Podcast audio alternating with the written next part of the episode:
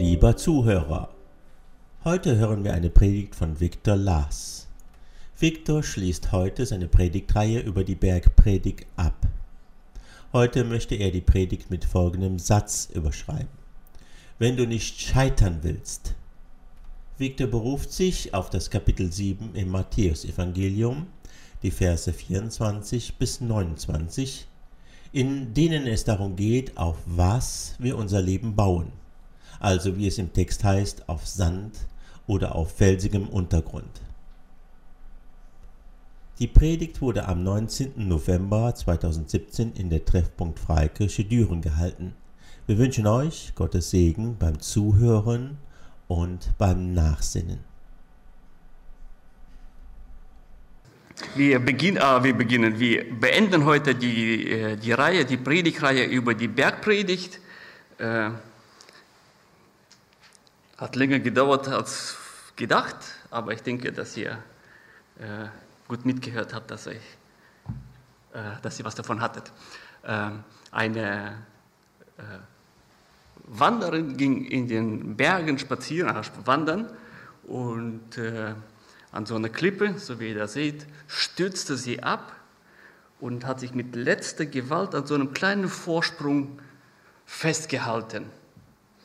Nach einer gewissen Zeit geht die Kräfte zu Ende und sie schaut in den Himmel und schreit, äh, ist da jemand? Plötzlich hört sie, ja, da ist einer. Wer bist du? Ja, Gott. Was soll ich tun? Sprich ein Gebet und lass dich fallen. Die Frau denkt nach guckt zum Himmel. Ist da noch jemand?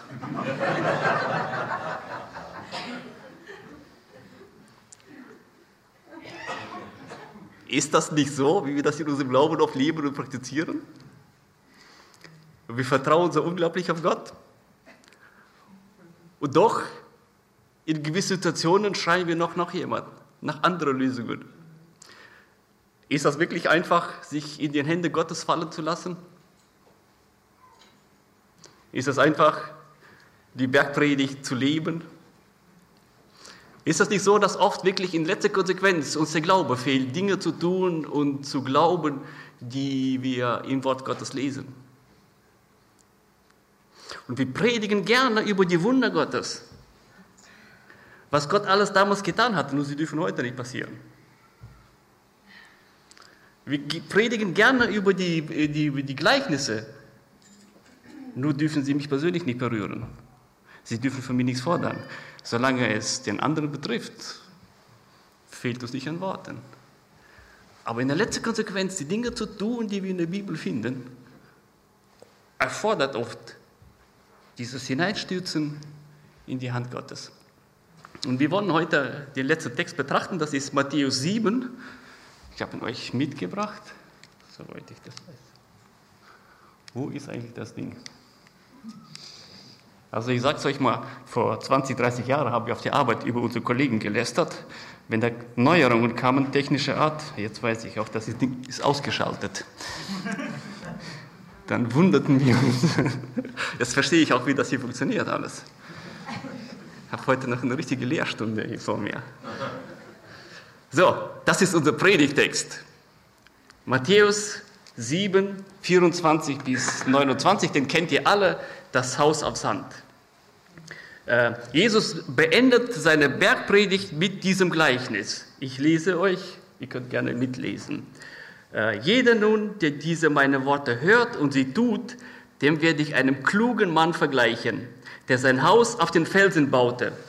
Und als der Platzregen fiel herab und die Ströme kamen und die Winde wehten und die Stürme gegen das Haus, und es fiel nicht, denn es war auf Felsen gegründet. Und jeder, der diese meine Worte hört und sie nicht tut, der wird mit einem törichtigen Mann verglichen sein, der sein Haus auf Sand baute. Und der Platzregen fiel herab und die Ströme kamen und die Winde wehten und stießen an jenes Haus und es fiel. Und sein Fall war groß. Und es geschah, als Jesus diese Worte vollendet hatte, da erstaunte die Volksmenge sehr über seine Lehre, denn er lehrte sie wie einer, der Vollmacht hat und nicht wie ihre Schriftgelehrten. Ich habe mir erlaubt, diesen Text zu überschreiben, wenn du nicht scheitern willst. Äh, dieses Gleichnis schildert eine Situation, in dem ein Scheitern dasteht oder ein Nicht-Scheitern. Und äh, dieses Gleichnis von dem äh, Haus ab Sand, ihr kennt das ja alle, wir singen so wunderschöne Kinderlieder darüber, äh, äh, soll irgendwie etwas darstellen, was Jesus schon in den Texten davor, also wenn ihr euch zurückerinnert, da gab es Leute, die haben gesagt, ja Herr, wir haben in deinem Namen geheilt, wir haben in deinem Namen geweissagt, wir haben in deinem Namen dies und jenes gemacht. Und Jesus sagte, geht weg von mir, ich kenne euch nicht. Das reiht sich so in diese äh, Reihe hinein. Äh, und an dieser Stelle muss im Prinzip geklärt werden, wie kann ein Glauben nicht scheitern? Wenn du nicht scheitern willst.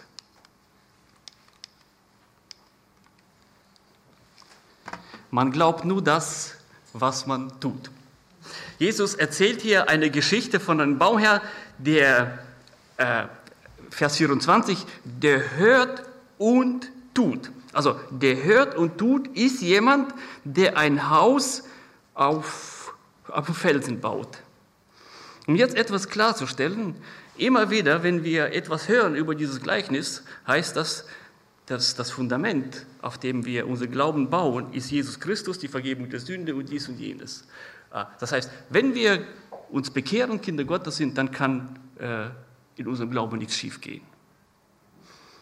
Äh, also dass, dass Jesus Christus uns errettet hat, dass wir die Vergebung der Sünde haben, das ist alles richtig. Das steht aber nicht in diesem Text. Dieser Text beschäftigt sich mit einer ganz anderen Auseinandersetzung, mit einer ganz anderen Frage. Und das ist, was Jesus angedeutet hat und gesagt hat, das Fundament eines, das Bestand hat, ist jemand, der das Wort Gottes hört und tut. Vers 24. Das Wort Gottes hören und tun. Hier ist Jesus nicht von seinem Leidenstod am Reden. Er ist nicht von der Kreuzigung, von der Auferstehung, von der Vergebung der Sünde am Reden. Er ist davon am Reden, dass der Glaube Bestand hat, der nicht nur Glauben konsumiert, sondern der Glauben lebt.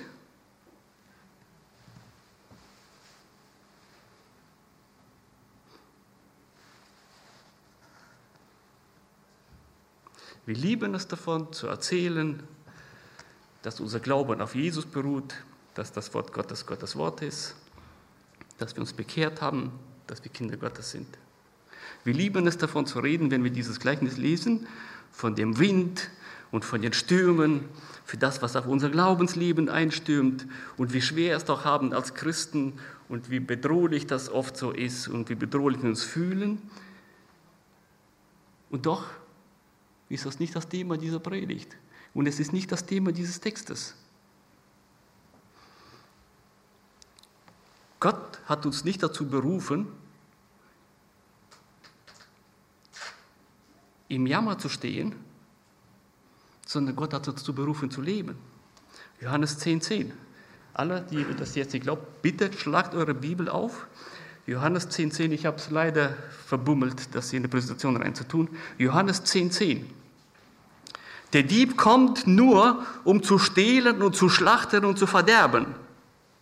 Das ist der Dieb. Ich bin gekommen, und jetzt ist Jesus. Ich bin gekommen, damit sie Leben haben und es in Überfluss haben. Das heißt, wenn unser geistliches Leben nicht ein Leben in, äh, in Menge und Überfluss ist, dann hat der Böse, der Teufel uns etwas geklaut, dieser Dieb. Ich bin gekommen, dass sie Leben haben Überfluss. Wenn uns das geraubt worden ist, wenn unser Glaube fruchtlos ist, wenn er leblos ist, wenn er nur davon lebt, von Jammern und Klagen und was weiß ich alles, dann ist da einer gewesen, der uns die Freude geklaut hat, die Jesus geschenkt hat. Ich will nicht sagen, dass die Stürme nicht wehen. Natürlich lesen die. Natürlich wird unser Glauben angegriffen. Natürlich haben wir schwierige, dunkle Stunden. Natürlich haben wir Stunden der Verzweiflung. Haben wir Stunden, wo wir Gott nicht mehr verstehen. Haben wir Stunden, wo es düster um uns ist. Das gibt's alles. Aber in Summe muss unser Glauben etwas sein, was dem entspricht, was Jesus gesagt hat. Er hat gesagt, ich bin gekommen, dass sie Leben haben und das in Überfluss.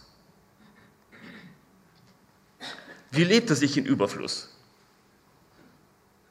Ja, in Saus und Braus. Und das ist unser geistliches Leben. Das heißt, wir müssen in unseren, Geme äh, in unseren Gemeinden, in unserem persönlichen Leben vor Gott in Saus und Braus leben. Trotz der Stürme, trotz dem, was auf uns einstürmt.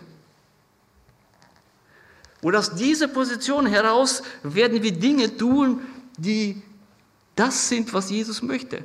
Wir glauben nur das, was wir auch tun. Das heißt, das, der Bestandteil unseres inneren Glaubens, das, was in uns steckt, das werden wir auch nur tun.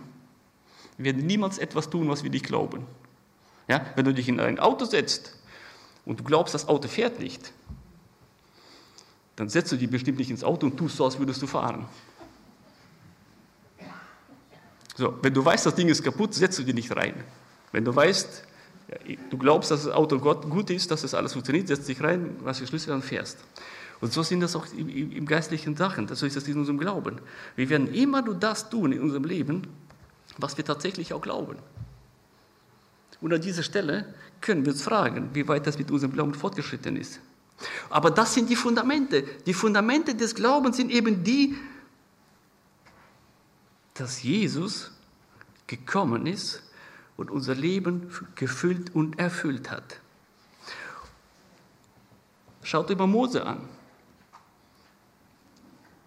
was Gott von ihm gefordert hat. Ne? Wie konnte er mit dem Stock hingehen und das Meer teilen?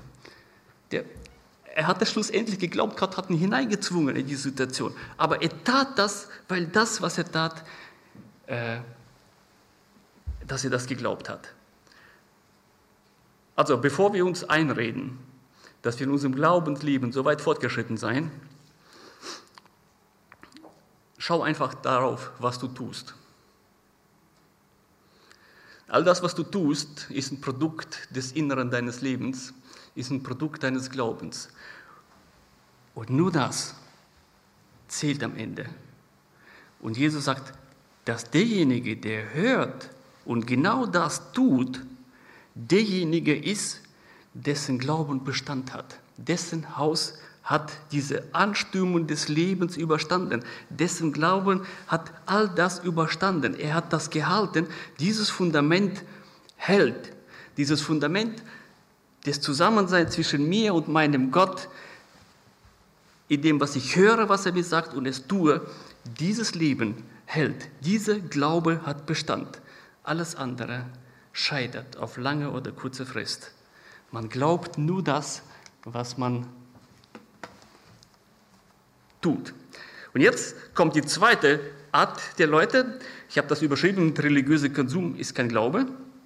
Äh, Vers 26, jetzt wird jemand gesagt, der die Worte hört und sie nicht tut. Der ist derjenige, der bei den Anstürmen, die aufs Leben einstürmen, äh, scheitert. Billy Graham hat einmal diesen treffenden Satz gesagt, wenn ein Kind in der Garage geboren wird, ist das noch kein Auto. Und so ist das genau das, wenn wir uns Christen bezeichnen, sind wir noch nicht Christen, weil wir das sagen, das ist ein Christ, sondern derjenige, der hört und tut, ist derjenige, der sich als solche bezeichnet. Und nicht derjenige, der nur Glauben konsumiert. Und es gibt zweierlei Scheitern. Erstens schmeißen Leute hin.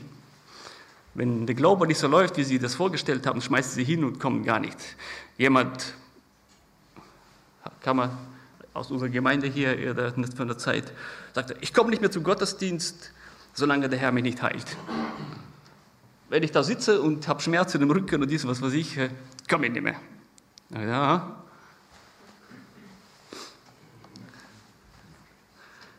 Wir stellen nur Bedingungen. Äh, du wirst also nicht dahin gehen, wo Gott dich auch wirklich auch heilen kann.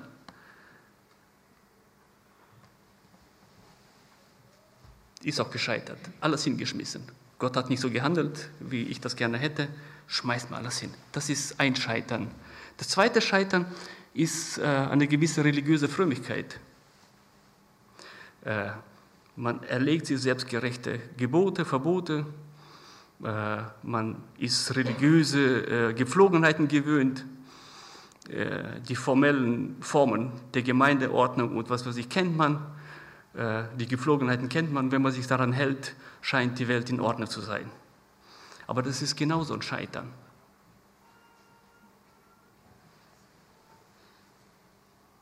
Ein Leben der Substanz, ein Glauben, der substanzlos ist, der sich nur an Äußerlichkeiten hält, an äh, selbstgemachte Gebote und Verboten, an äh, äh, eingebildete Frömmigkeitsstilen, wird niemals Bestand halten, weil es nicht das Tun des Wortes Gottes ist. Jeder, der sein Wort hört und nicht tut, ist einfach töricht. Und das Drama an dieser Törigkeit, dass man hört, es weiß, nicht tut und wie Jesus gesagt hat, scheitern wird. Und damit hatten die Kommunisten recht, wenn sie gesagt haben, dass Religion Opium für das Volk ist. Jesus war nicht religiös. Jesus war gläubig. Jesus war nicht jemand, der eine Religion verkündigt hat. Jesus war derjenige, der den Glauben verkündigt hat. Er hat verkündigt, wie man lebt. Ein Pastor hat meiner Gemeinde erzählt und hat die ganze äh, Feierlichkeiten rausgesucht, in denen Jesus sich beteiligt hatte. Und den Leuten haben die Ohren geschlackert. Wenn man die Bibel darauf abliest, wie oft er mit Leuten irgendwo gefeiert hat, gegessen und getrunken und dies und jenes, könnte man meinen, er hat ja auch einen Ruf. Haben gesagt, Jesus der, wir haben gesagt, Hurensohn und Säufer, ne? weil er immer mit diesen Leuten da war. Es, die hatten den Eindruck, er, ist, er zieht von Party zu Party. Verstehen wir, welchen Ruf Jesus in seiner Zeit hatte, welche Lebensart und wie sich das fromme Volk um ihn herum äh, aufgeregt hat. Ich muss euch ganz ehrlich sagen, vieles von dem finde ich heute wieder. Ja, vieles von dem finde ich heute wieder, weil wir vergessen haben, weil wir verlernt haben, was Glauben bedeutet, was Glauben ist. Es ist definitiv nicht Erfüllen von Gesetzen und Geboten und Verboten. Es ist nicht definitiv Leben nach der Ordnung dieser Gemeinde, sondern das, das interessiert mich eigentlich nur wirklich. Glauben ist das Befugnis zum Handeln. Und jetzt mit den letzten Versen macht Jesus eigentlich die entscheidende Aussage. Denn es geschah, als Jesus diese Worte vollendet hatte, da erstaunte die Volksmenge über seine Lehre, denn er lehrte nicht wie einer, äh, denn er lehrte sie wie einer, der was hat, Vollmacht und nicht wie ihre Schriftgelehrte. Jesus selber stellt sich zur Verfügung als ein Beispiel. Er stellt sich zur Verfügung als jemand, der sagt so, Leute, wenn ihr wirklich glauben wollt, tut nur das, wie ich das habe. Und die Leute hörten seine Predigten, hörten das, was er gesagt hat, und sie begriffen, sie fühlten etwas, dass da etwas anders ist als das, was sie von ihren Schriftgelehrten und ihren Gelehrten zu hören bekamen. Und was war der Unterschied zwischen dem, was Jesus gepredigt hat und zwischen dem, was die Schriftgelehrten und die Pharisäer erzählt haben? Der Unterschied war der, dass Jesus das, was er gepredigt hatte, gleichzeitig mit Daten bewiesen hat. Und die Pharisäer laberten ins Leere. Und wenn wir nicht ins Leere glauben wollen, wenn unser Glaube nicht ins Leere gehen soll, dann muss es Werke haben, da muss etwas dabei herauskommen, da muss es in einer ähnlichen Weise geschehen wie mit Jesus. Ne? Von Kochrezepten ist noch keiner satt geworden, oder?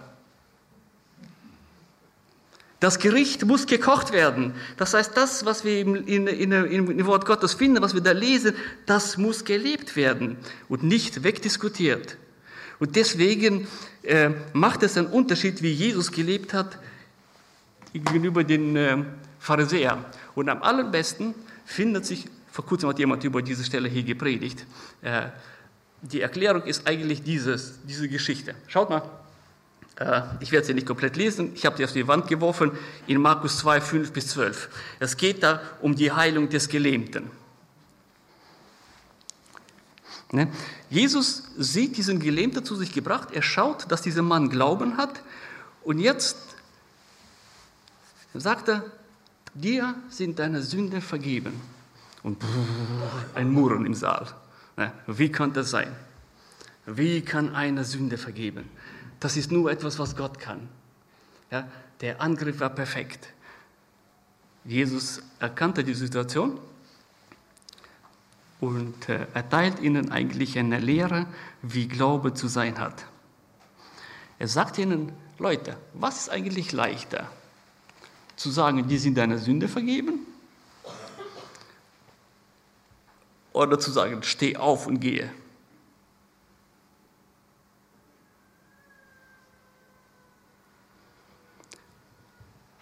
Was ist leichter? Einer von euch kommt zu mir nach vorne, geht auf einen anderen zu und sagt, ja, weißt du, der Herr hat dir deine Sünde vergeben. Kann bestimmt jeder von euch machen, oder? Inklusive ich. Aber würdest du auch aufstehen und hingehen und sagen, im Namen Jesu Christi stehe auf und gehe? Da würden mir die, die, die Füße wegflattern. Das ist das, was Jesus hier in dieser Geschichte erzählt. Er, er, er führt die Pharisäer und die Leute vor. Er sagte, was? Also ich kann nur reden? Nein, ich kann auch handeln. Deine Sünde sind dir vergeben, stehe auf und gehe. Und dieser Mann steht auf und er geht. Da war dieses Reden von Jesus gepaart mit Handeln.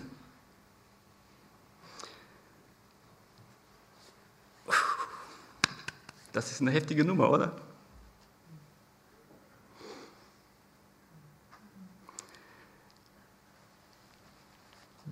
Das ist sehr, sehr, sehr, sehr herausfordernd.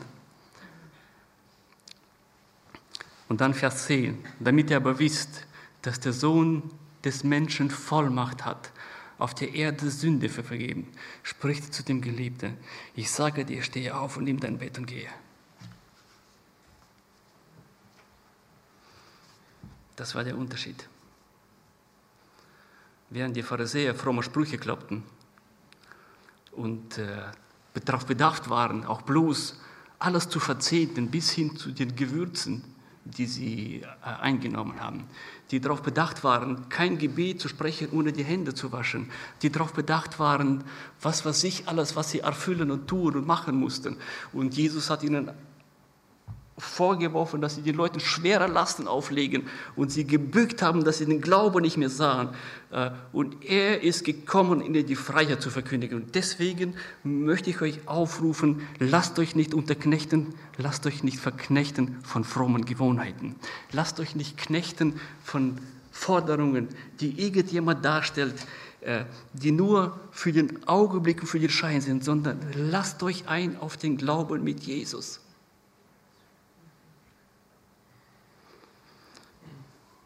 Kann ja sein, dass du glaubst, dass es dich nicht angeht, dass du so nicht sein musst. In Johannes 14, 12, wahrlich, wahrlich, ich sage euch, wer an mich glaubt, der wird auch die Werke tun, die ich tue. Und er wird Größeres tun als diese, weil ich zum Vater gehe. Und Leute, ich will mich an dieser Stelle nicht überheben und ich will euch jetzt nicht auffordern, da äh, gleich den Himmel aus dem Anker zu bewegen. Aber was wir dringlichst brauchen, ist, dass unser Leben in diesen Einfluss, in diese Verbundenheit mit Jesus gerät. Das ist das Geheimnis des ganzen Glaubens, dass wir mit Jesus eins werden. Nur so hat unser Glauben Bestand. Nur so ist unser Glaube haltbar. Nur so ist der Glaube Glaube und keine Religion, indem wir mit Jesus verschmelzen, indem wir eins werden. Hm?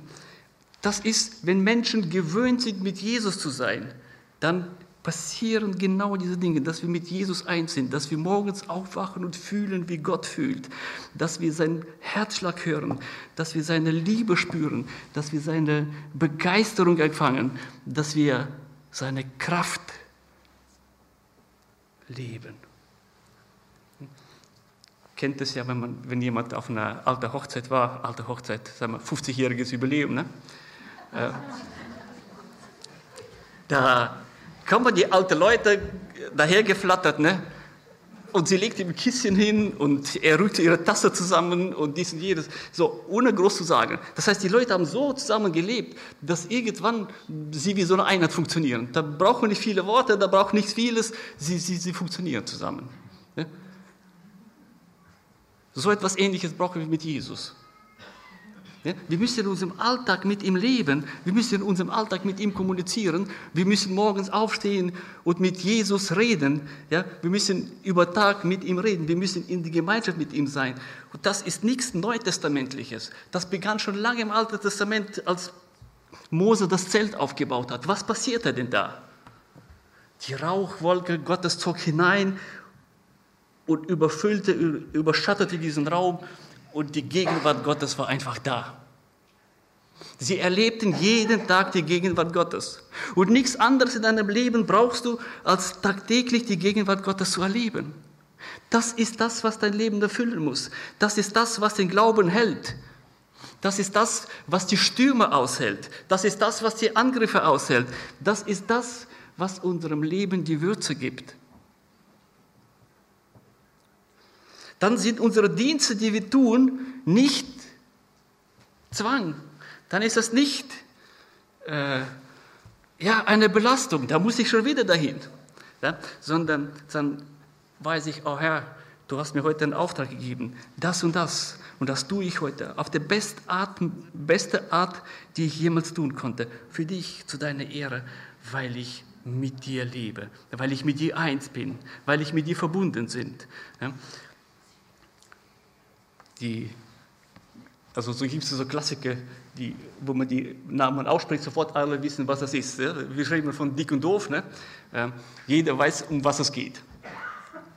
Ja, wenn man von den zwei spricht, dann weiß man, aha, das sind so zwei Schlappdicker, die, die, die, die, bummeln so durch die Gegend und vor lauter Blödsinn ja, gelingt auch noch fast alles. Ja? Da zerbricht zwar alles und äh, geht alles in die Brüche, aber die zwei, äh, bei allem durcheinander, das kriegen sie auf die Reihe. Ja, das, das ist wie so, sowieso eingespielt, ne? aber äh, das funktioniert einfach irgendwie von alleine.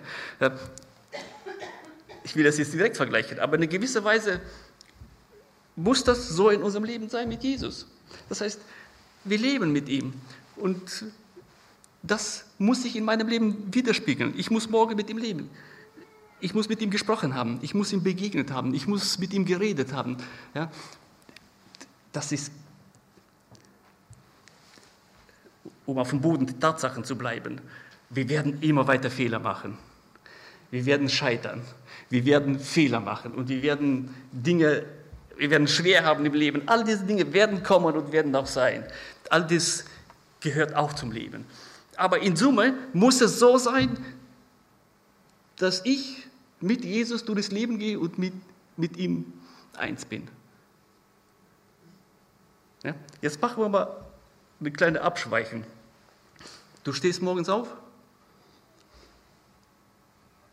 hast im Lotte gewonnen, 10 Millionen. Brauchst nicht mehr arbeiten, hast, gehst gar nicht mehr arbeiten, nicht mehr nötig. Dein Freund ruft dich an und sagt, hör, du hast 20 Jahre für mich gebetet, ich habe mich heute bekehrt, ich bin Kind Gottes. Äh, deine Tante ruft an, weißt du was, ich bin geheilt worden, was weiß ich alles. So, du sitzt plötzlich in einer Situation, wo alles in Erfüllung gegangen ist. Alles. Alles, was du dir vorstellst, in Erfüllung gegangen ist. So, was sagst du dann deinem Gott?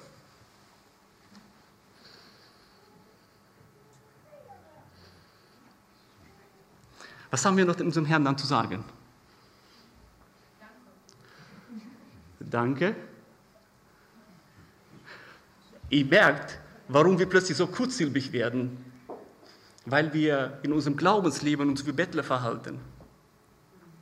Wir laufen und sagen, Herr, gib, gib, gib, gib, gib und meine Krankheit und meine Tante und meine... Ich gehe hier vom Mikrofon weg, Entschuldigung. Hm? Ah, aber wir haben es nicht gewöhnt, den Herrn zu loben und ihn zu preisen, mit ihm zu reden, mit ihm Umgang zu haben. Ne? Wir haben es nicht gelernt. Was wollen wir im Himmel machen, wenn wir in seine Gegenwart kommen? Wenn die ganzen Sünden weg sind, wenn die ganzen Probleme weg sind, wenn alles weg ist, was wollen wir mit ihm reden? Und immer, wenn in der Bibel irgendwas Offenbarung gekommen ist über die Herrlichkeit Gottes, was haben die Leute da gemacht? Sie haben ihn gelobt, gepriesen, angebetet. Ja, die kannten das. Das war ihr Bestand ihres Lebens. Das müssen wir aus dem Himmel in unser Leben holen. Ja, das müssen wir aus dem Himmel in unser Leben holen. Wir müssen es heute lernen, mit diesem Herrn zu leben. Wir müssen es heute lernen, in seiner Gegenwart zu sein. Ich habe, äh, das braucht also gewisse Gewohnheiten. Ich habe mir vorgenommen, und das klappt zu 99 Prozent, wenn ich mit dem Fahrrad zur Arbeit fahre, da brauche ich, wenn ich schnell bin, 20 Minuten, wenn ich langsam bin, eine halbe Stunde. Hin und zurück sind eine Stunde. Diese Zeit zum Lobpreis Gottes zu machen. Egal, was drumherum ist. Egal, ob meine Frau mich angemeckert hat. Ob es auf der Arbeit daneben läuft, äh, ob die Leute verrückt spielen. Und wisst ihr, wie schwer das war, das zu lernen? Es war auch schwer, es sich reinzuprägen. Nein, du machst in dieser Zeit nichts anderes, als den Herrn zu loben und zu preisen, in seine Gegenwart zu treten und das zu lernen, was du irgendwann im Himmel tun sollst. Das ist schwer. Es fällt mir sehr viel leichter, den Herrn anzubetteln. Aber wir als Gemeinde, Gott hat nicht gesagt, ihr seid meine Bettler. Er hat gesagt, ihr seid meine Braut. Die Braut Christi muss nicht vor Gott betteln. Sie muss nicht vor ihm herkriechen. Nein, sie freut sich auf die Gegenwart ihres Bräutigams. Sie freut sich auf die Gegenwart ihres Herrn. Sie freut sich, dass er da ist. Sie muss ihn nicht anbetteln. Sie muss mit ihm, wie sagt man das? Ja. Wenn mir ein passendes Wort einfällt, hole ich die Predigt nach. Aber ihr wisst, wie ich das meine. Wie, wie, wie ein frisch vermähltes Paar miteinander umgeht, wie Leute auf einer Hochzeit. Ja, die gucken sich in die Augen und sagen ja und sind glücklich.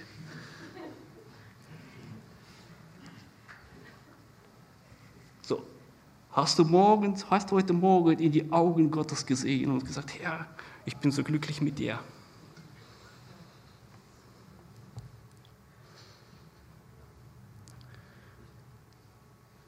Es geht mir hier gar nicht um so wunderbare Dinge, die wir tun müssen. Ja, ach, was weiß ich. Der Glaube mit Jesus ist spannend genug und aufregend genug, wenn er im Alltag diesen Zugang findet, dass Jesus so mich erfüllt und mit Freude durch den Tag gehen lässt. Ich weiß nicht, ob ihr verstanden habt, was ich gemeint habe. Die Zeit rennt uns davon.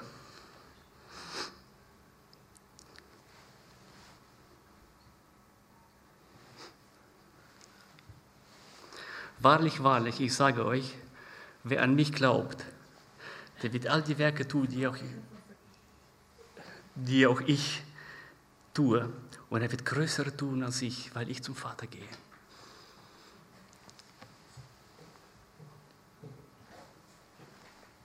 Und ich möchte euch nicht unter Druck setzen.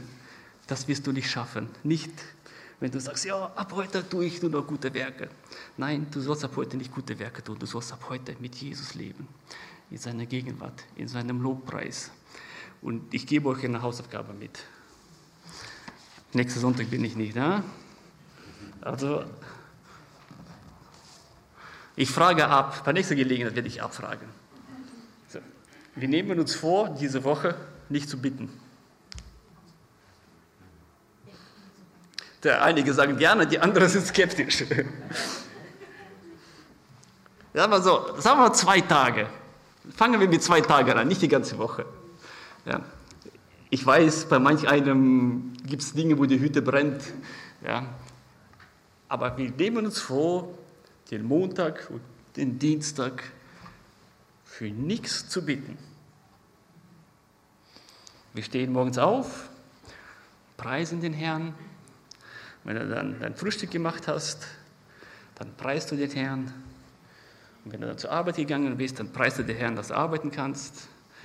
Äh, während der Arbeit gibt es viele Gelegenheiten, Gott zu loben und zu preisen. Und einfach zwei Tage ohne ein Wort der Bitte, sondern einfach komm in die Gegenwart des Herrn. Such keine großen Worte, such keine große äh, äh, theologische Aussagen, sondern preise den Herrn. Und ein kleiner Tipp für diejenigen, die besser singen als sie reden. Äh, es gibt bei YouTube wunderschöne Anbetungslieder. Macht sie ganz laut beim Geschirrwaschen. Äh, bei Geschirrwaschen äh, oder wenn du die Pampers sauber machst, singe lauthals mit, erlebe den Herrn einfach von einer anderen Art und Weise. Erlebe den Herrn als ein Freundlicher, als ein Liebevoller, als ein Gütiger. Erlebe den Herrn als derjenige, der Leben gibt. Erlebe den Herrn als einen positiven, als einen guten Herrn. Und nichts anderes können wir euch doch verkündigen. Lasst euch nicht die Freude rauben vom Teufel. Lasst euch nicht berauben von dem Bösen. Lasst euch nicht verklagen von dem Ankläger der Brüder. Ja? Und wenn der Teufel kommt und sagt, du kannst Gott gar nicht anbeten, weil das und das und das und das in deinem Leben nicht in Ordnung ist, dann weise ihn zurück. Es ist durchaus Dinge in meinem Leben, die nicht in Ordnung sind. Das hindert mich aber nicht daran, Gott zu loben und zu preisen. Und in diesem Lobpreis und in dieser Begegnung mit Gott wird Gott all das glatt bügeln, was in unserem Leben gefaltet ist. Er wird das alles glatt ziehen. Er wird uns heilen und befreien. Er wird uns segnen und du wirst im Überfluss erleben, wie Gott ist und zwar gut. Wir haben einen guten Gott. Amen.